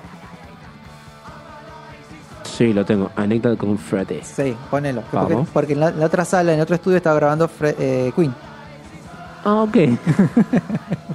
Ponelo, ponelo. Detalles. Queen were recording in the main studio. Uh, was it a day at the races? Or an album adjacent to a day at the races. And Johnny kept saying, I want to go and see Freddie. I said, Oh, Johnny, that's not a good idea. Let's say stay here. And I was working away.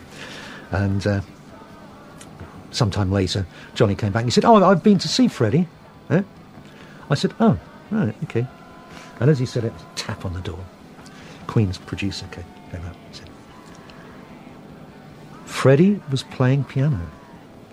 One of your band just crawled on all fours across our studio, up the side of the piano, said, Hello, Freddie, and left on all fours. Could you make sure he doesn't do it again, please? Lo que estamos escuchando es el productor. Y les cuento, es muy gracioso. Y ahora cuando lo cuente ya lo van a entender.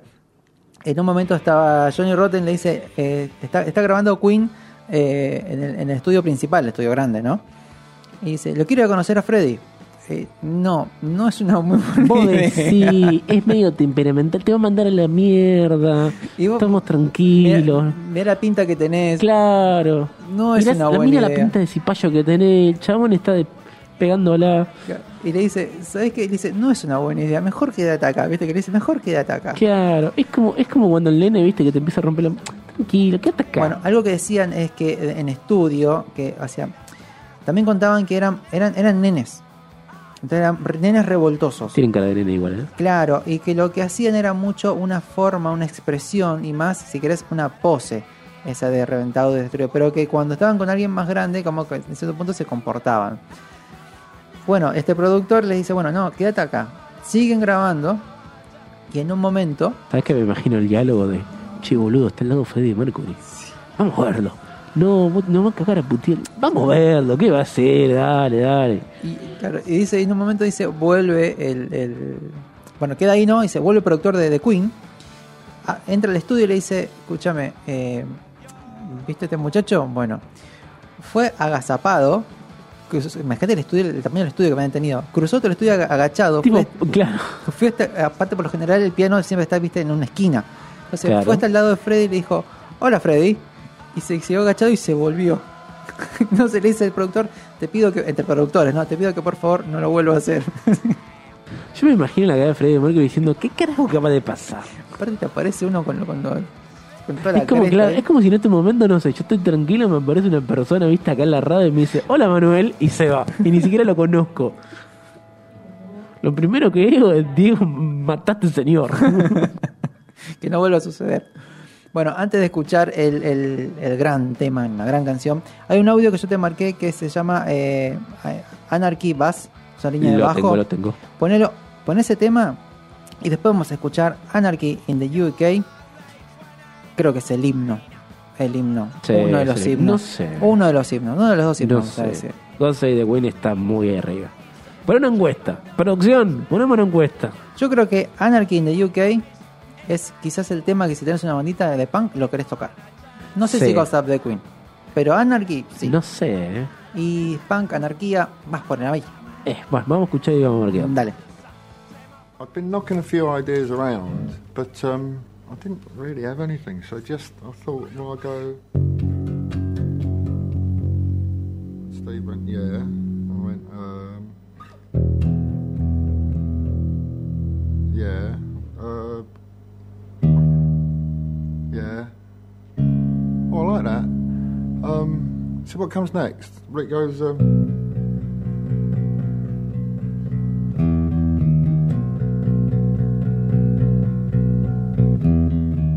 then we sort of kind of off, you know, and started doing that. And then John, as I said earlier on, he'd, he'd, um, he'd been looking for something for these lyrics that he'd, he'd had in a p- bit of paper in a bag and um, it seemed to fit the kind of bill.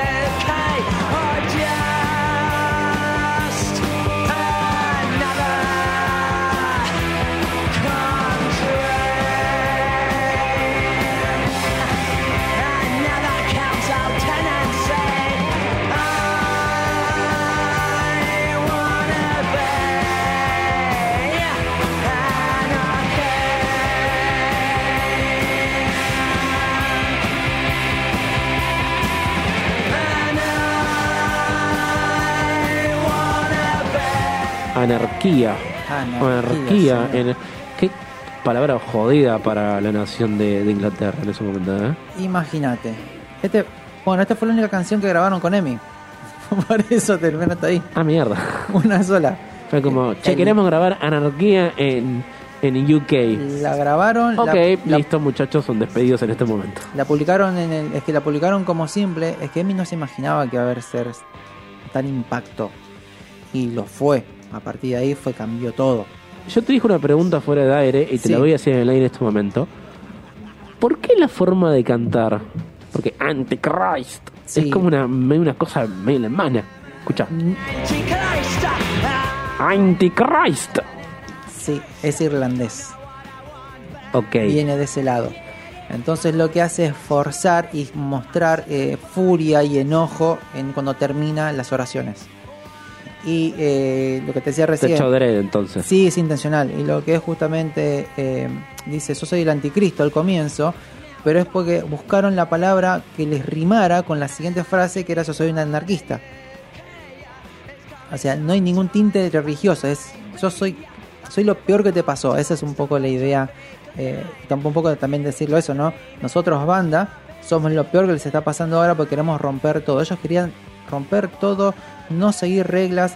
Hay un audio por ahí eh, que te dejé, Manu, que habla de eh, no, no, eh, las no reglas. ¿Puede ser? Las reglas fueron hechas para romper. Sí, señor, ese. Vamos. Mándale. Rules are made to be broken, right? when there are no more rules or categorizations, when there are no more niggers or whites, or when there's just people, when, when there's no more punks, when there's no more dirt, that is when things are going to be okay. And like, we'll we'll probably be dead in like two years, me and him. Muy interesante, pues fíjate cómo habla, la diferencia.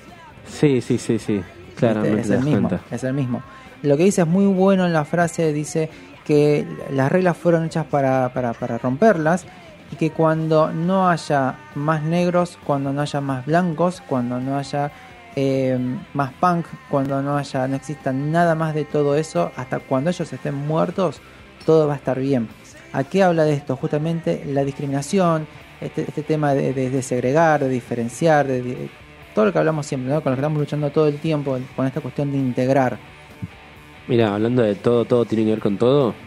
Ahí tenías a Clapton, de Clapton, gran sorete. Sí. Gran sorete. Me acuerdo de haber escuchado en algún lado en donde él decía, a ver, levanten la mano quiénes son los extranjeros.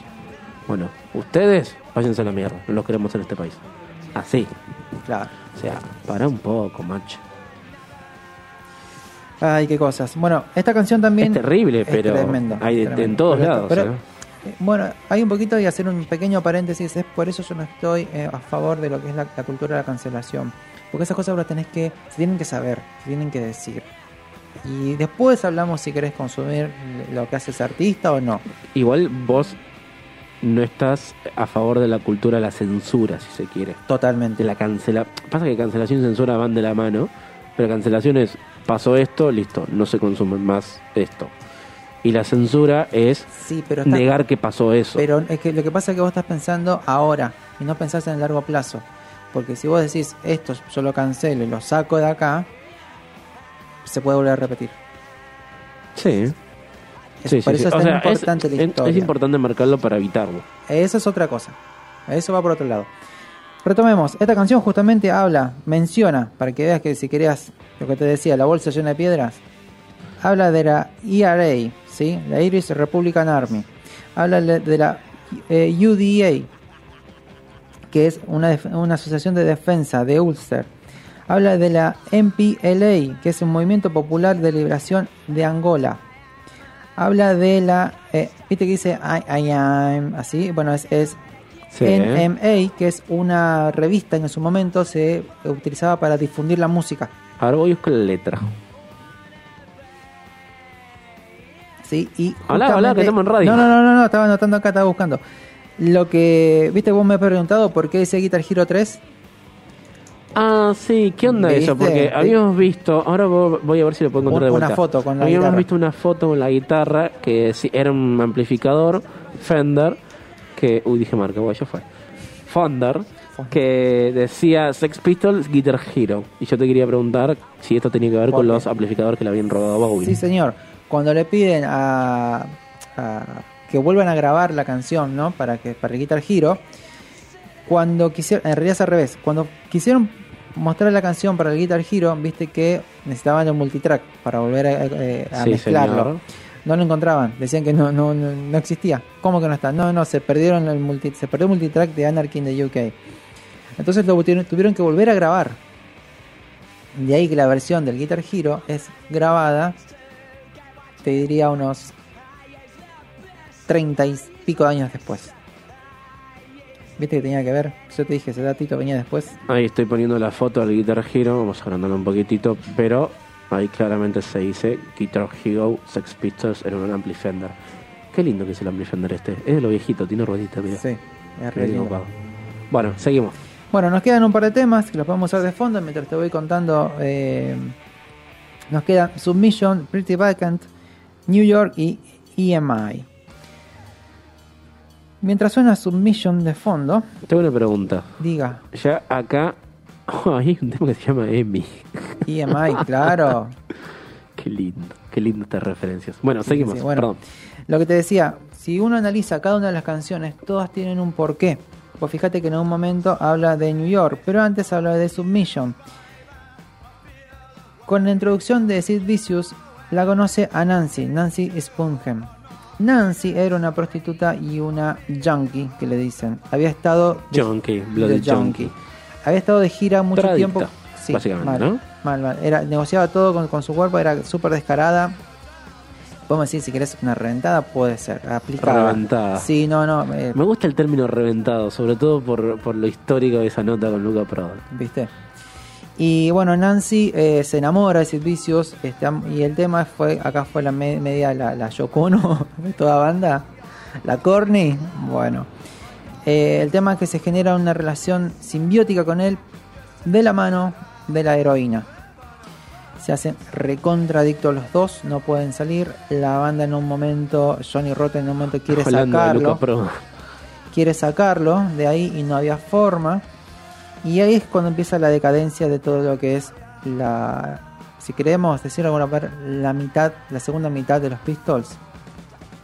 Y el problema es que cada vez de mejoraba más, no podían tocar, no podían estar en vivo, problemas, problemas, problemas. Y el último, cuando viajan a Estados Unidos, van a tocar a Nueva York, eh, Johnny Rotten decide separarse y dejar la banda. ¿sí? Ya, ¿Por qué?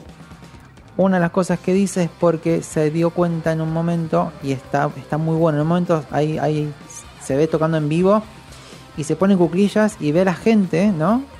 Y dice, ok, nos convertimos en lo que McLaren quería que era un circo. Los Sex Pistols somos un circo. Pero ¿por qué llegas a un, ¿cómo se llega a esa conclusión? Por toda la gente que iba, la gente que iba a verlos, tomaba posturas, ¿Pues hacía cosas. Lo que pasa es O que... sea es- que, ¿por qué eso es- gente se identificó con ellos? Era como, no, somos muy populares ahora, se van a la mierda. Y es que es muy utópico. A ver, a los Clash le pasó algo similar.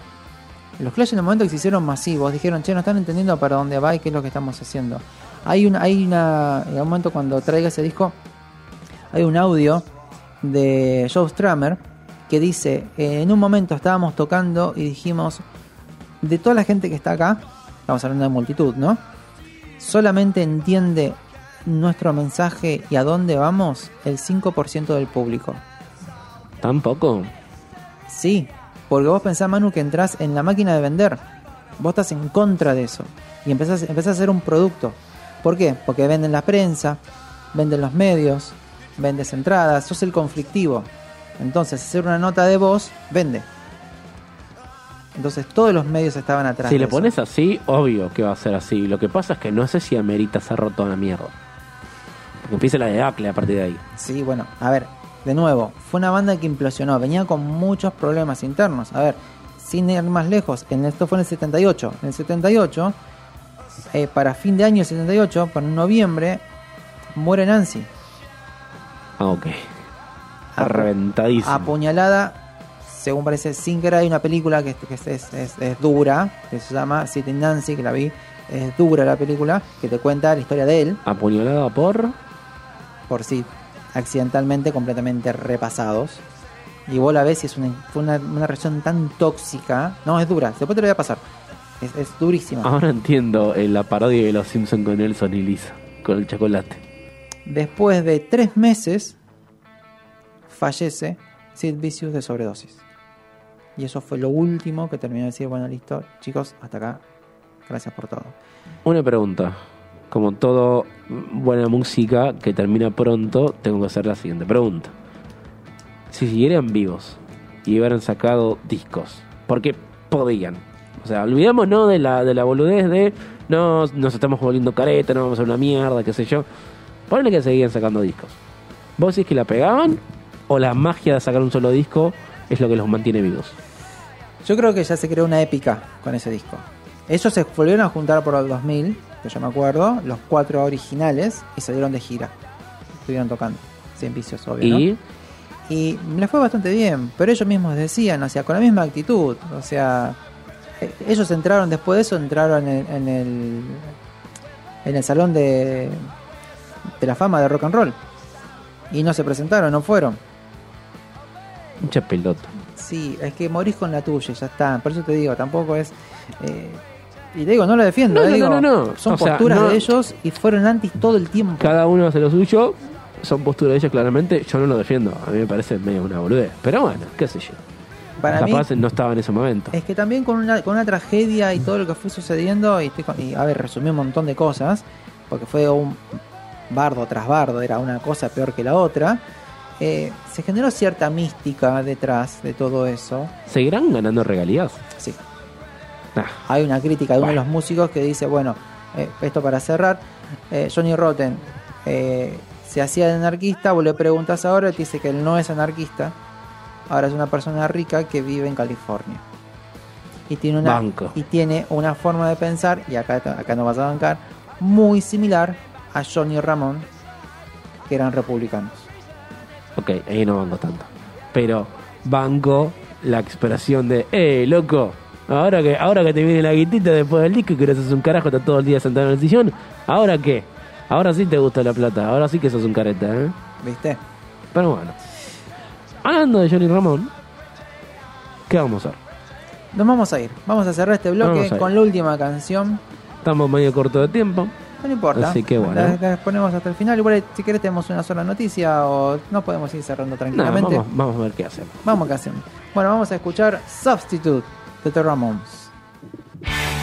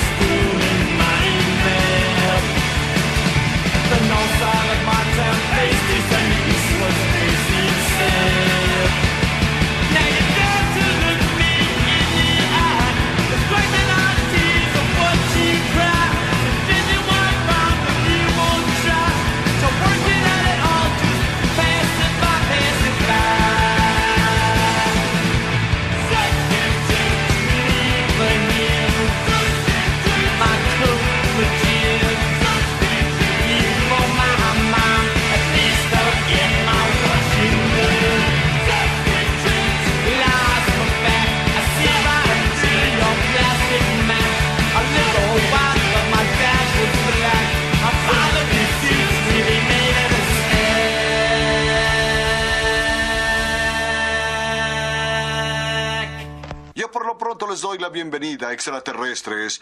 Y les recuerdo que como personaje conocido de la televisión, puedo serles útil en conseguir a otros humanos para llevar a cabo las tareas que ustedes digan. Fallas técnicas. Espere, por favor.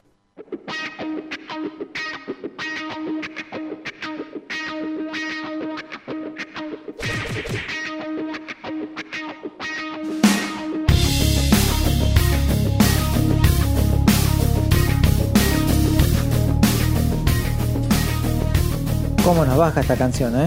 Este de fondo es como que es. ¿Y la ah, noticia que queda ahora? Bueno, noticia bajón. ¿Qué Eh, pasó? ¿Qué pasó? Bueno, el día de ayer falleció Pablo Pandolfo. Así que le enviamos un saludo y un abrazo a familiares, amigos y conocidos. Pueden investigar un poquito, la canción que estamos escuchando es Ella Vendrá, uno de sus grandes éxitos, tiene más, Taza de té chino, Playas Oscuras y Estaré. Eh, formó sus bandas, mira, justamente de post-punk, Don Cornelio y La Zona, y también Los Visitantes.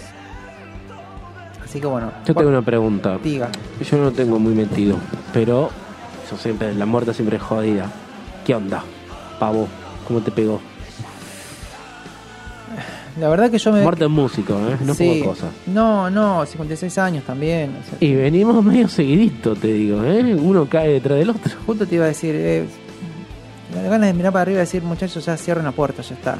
Ya, ya, ya, ¿qué más? ¿Qué más? ¿Qué Estamos, más? ¿eh? ¿Qué más estamos, estamos por el año, me parece, ¿eh? No más sorpresas. No more surprises. Por favor, lo único que pedimos. Eh, pasa que yo quedé muy sacudido con, con la de Willy. Y cuando s- me, me- me comentaron justo ayer en un grupo, me comentaron lo de palo, dije, "Oh, no te la puedo creer. Yo te lo iba a comentar ayer, pero bueno, estaba en, en sueños chinos. Pero mm, eh, leía un poco, ¿no? Digamos, por informarme, eh, y gente que, que sentía su. Digamos, ofrecía su- sus condolencias, un montón de cosas. Gente muy dolida, sí. como muy sentida. Digo, Es que ah, fue un gran referente. Fue un gran referente y por lo poquito que leí parece que era eh, bast- muy querido por, en el ambiente ¿viste? de músicos, viste que no es poca cosa, viste que son bastante complicados el, el- el entorno sí, de sí, músicos. Sí, sí, sí, es bastante nicho, bastante cerradito, se conocen todo el mundo con todos y, y si quedas mal se enteran todo el mundo. Todos, totalmente. Pero bueno. Así que bueno, bueno, vamos a cerrar con eso, Manu, y porque ya así le entregamos a las chicas que siguen ahora con, con clase B. Ya me anoté. Muy bien. No puedo decirme nada, ya me puse la alarma. Muy bien. Calculo que será el domingo. Me parece y te envío una foto. Es, es un re buen plan ver los Monty Python el domingo. Y te mand- y pondré la foto al aire. Ahí va, me encanta eso. Bueno, queridos oyentes, gracias por acompañarnos un día más. Nos encontramos el viernes que viene a las 2 de la tarde. Recuerden cuidarse mucho y cuidar al que tienen al lado. Y siempre, siempre, siempre vean el lado más brillante de la vida.